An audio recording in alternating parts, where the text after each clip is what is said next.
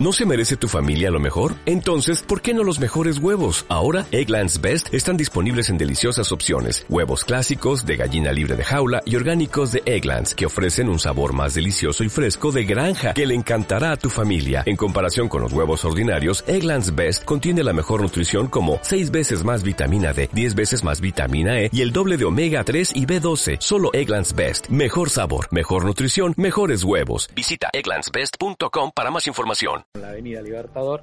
Y vos sabés que... No, pero no me río de, de vos ni de tu bronca, me río de que te empezás a encender de una manera, eso me causa gracia, que pocas veces te vemos tan encendido con algo que te dé bronca como Avenida del Libertador. No, no, no solo me dio bronca, sino que también le he escrito un tuit, que por cierto recibió muchísimos retweets al mismo Horacio diciendo, cuando empezaba la obra en enero, traten de pensar bien lo que están haciendo. La verdad es una obra que no beneficia a nadie, que le trae problemas a los vecinos y hemos seguido el tema.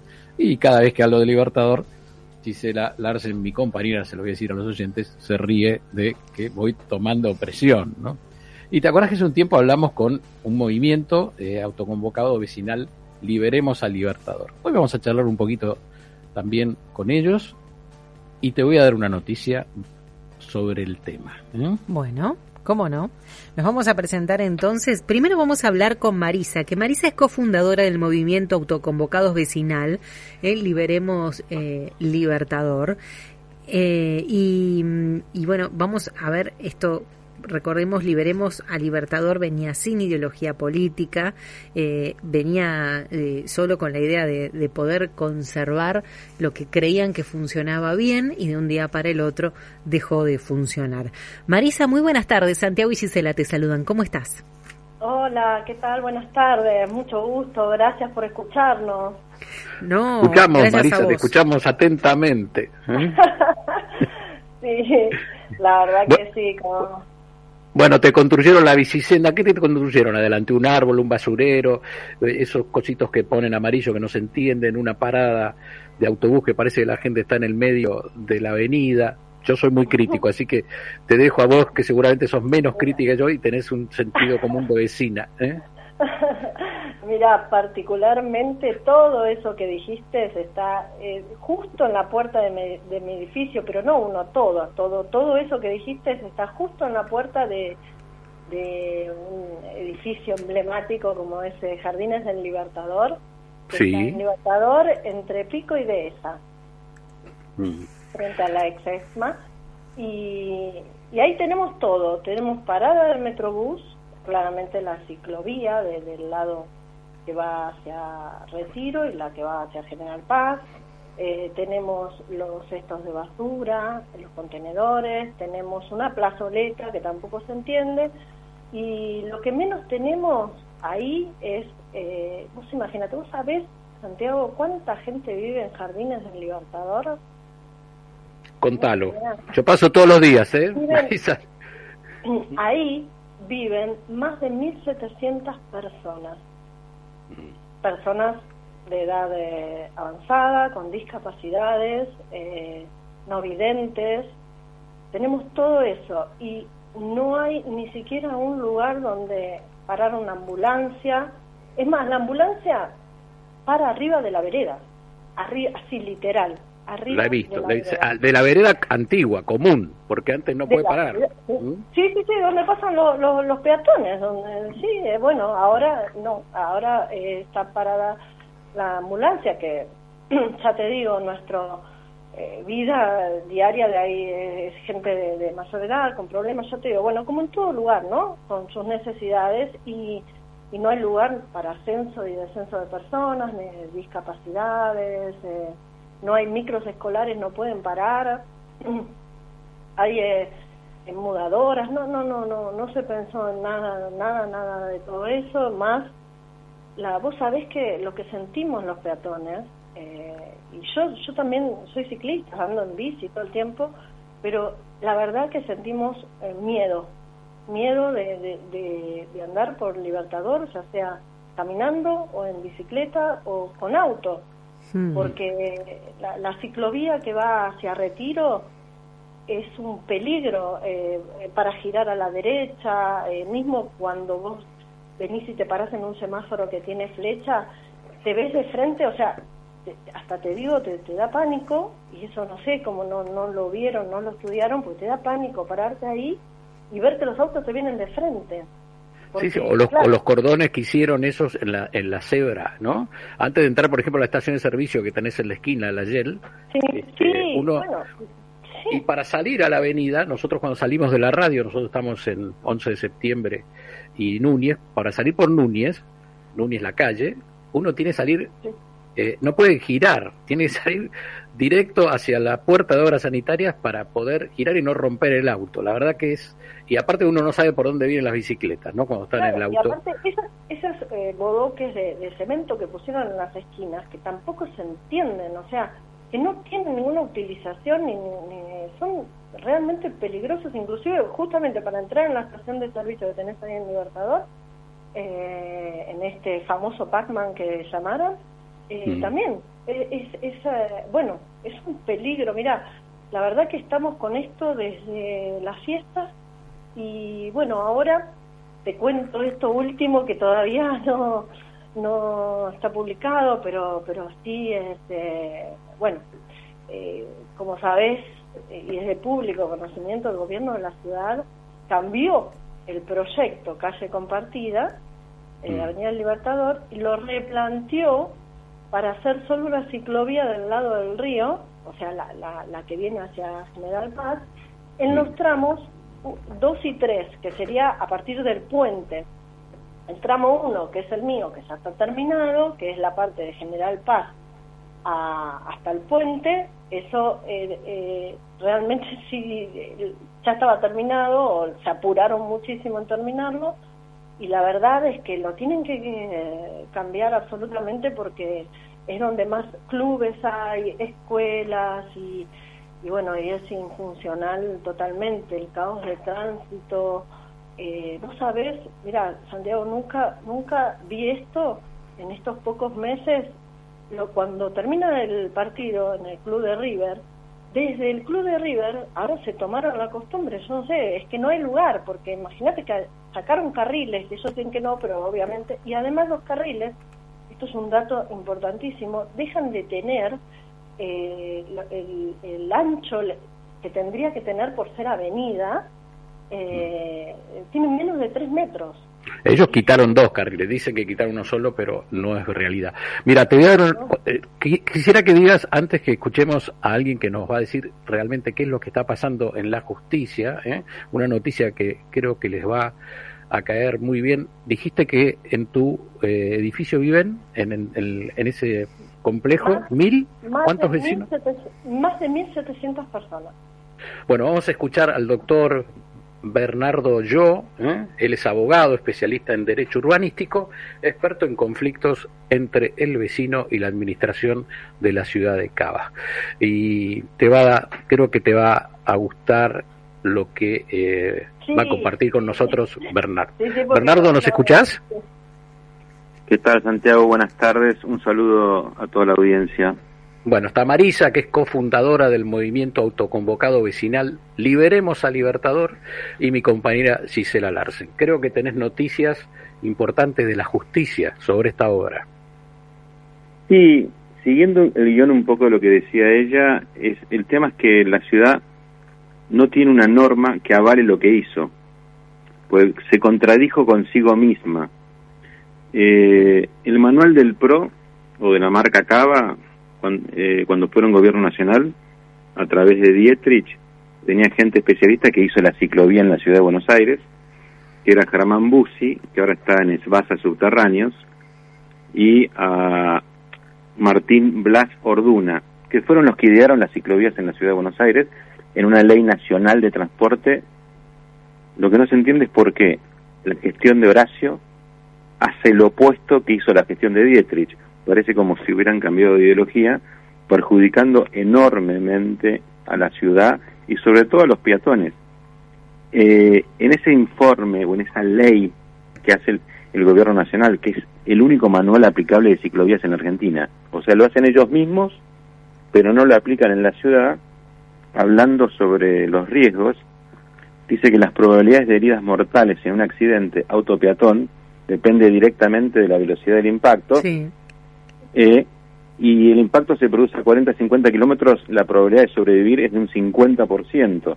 Por eso es que la ley nacional que hizo Dietrich, ¿no? y que hizo Martín Blas Orduna, que dice, las ciclovías tienen que ser por calles laterales. Por eso hay una ciclovía en la calle Arenales, por ejemplo.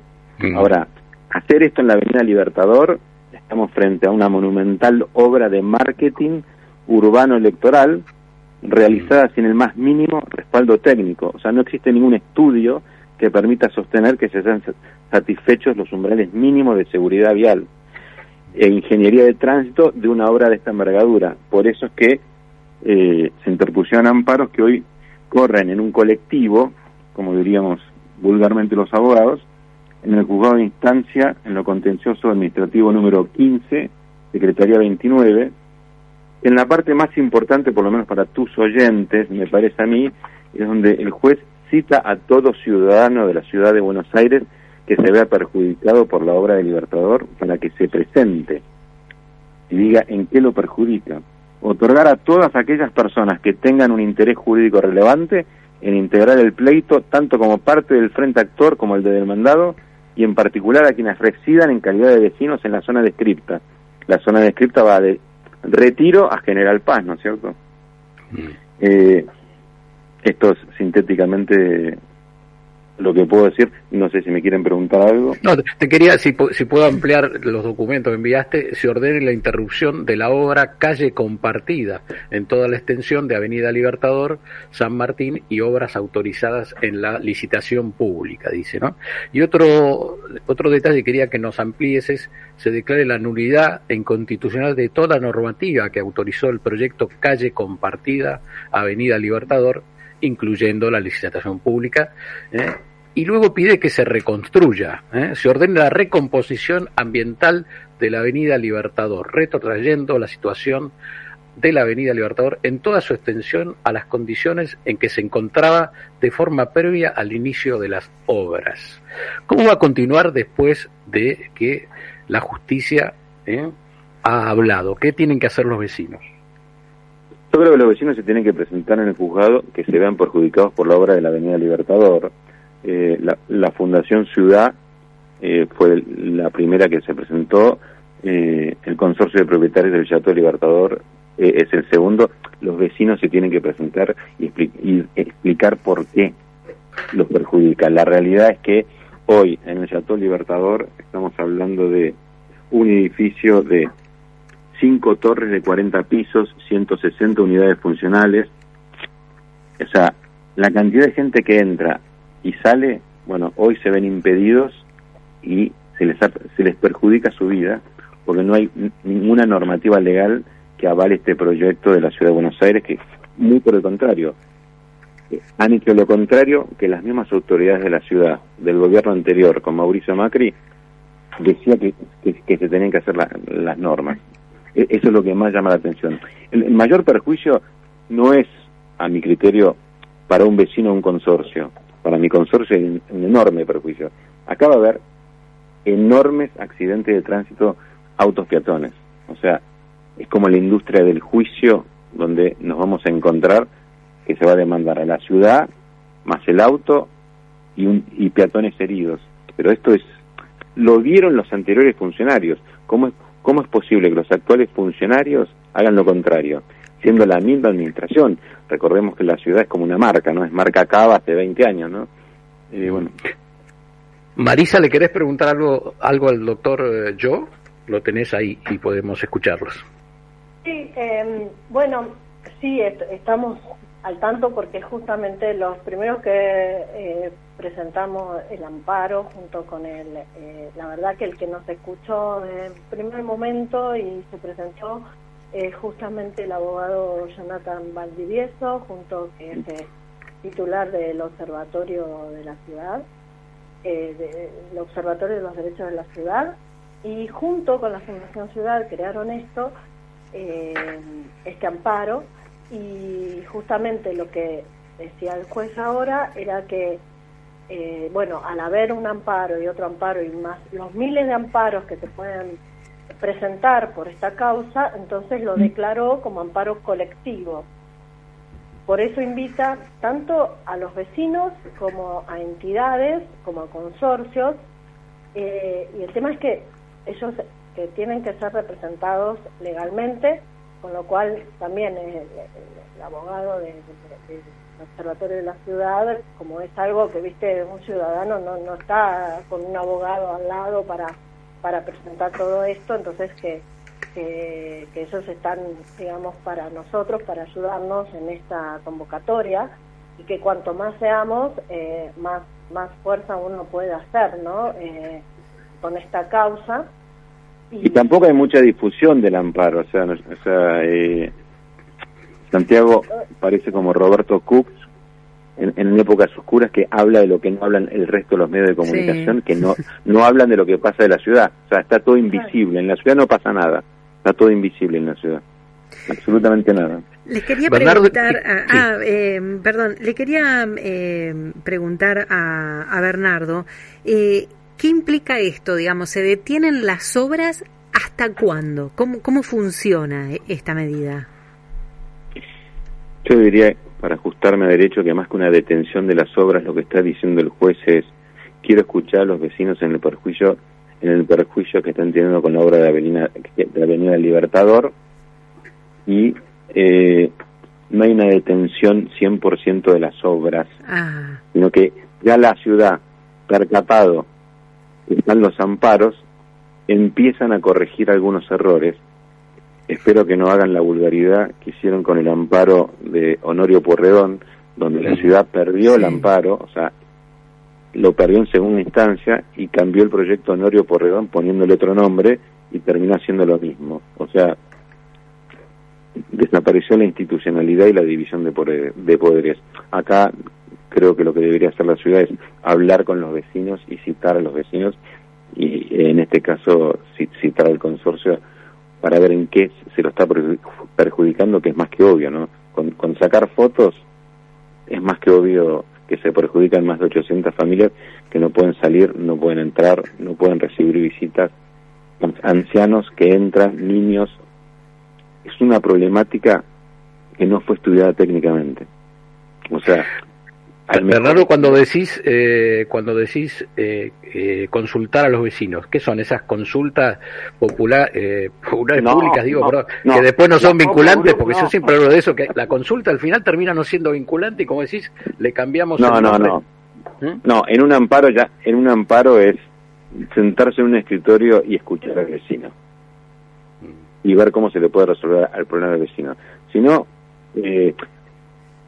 uno no va a detener esta obra monumental de marketing electoral, pero por lo menos que los vecinos que, que interpongan un amparo o que se presenten institucionalmente a defender sus derechos sean escuchados.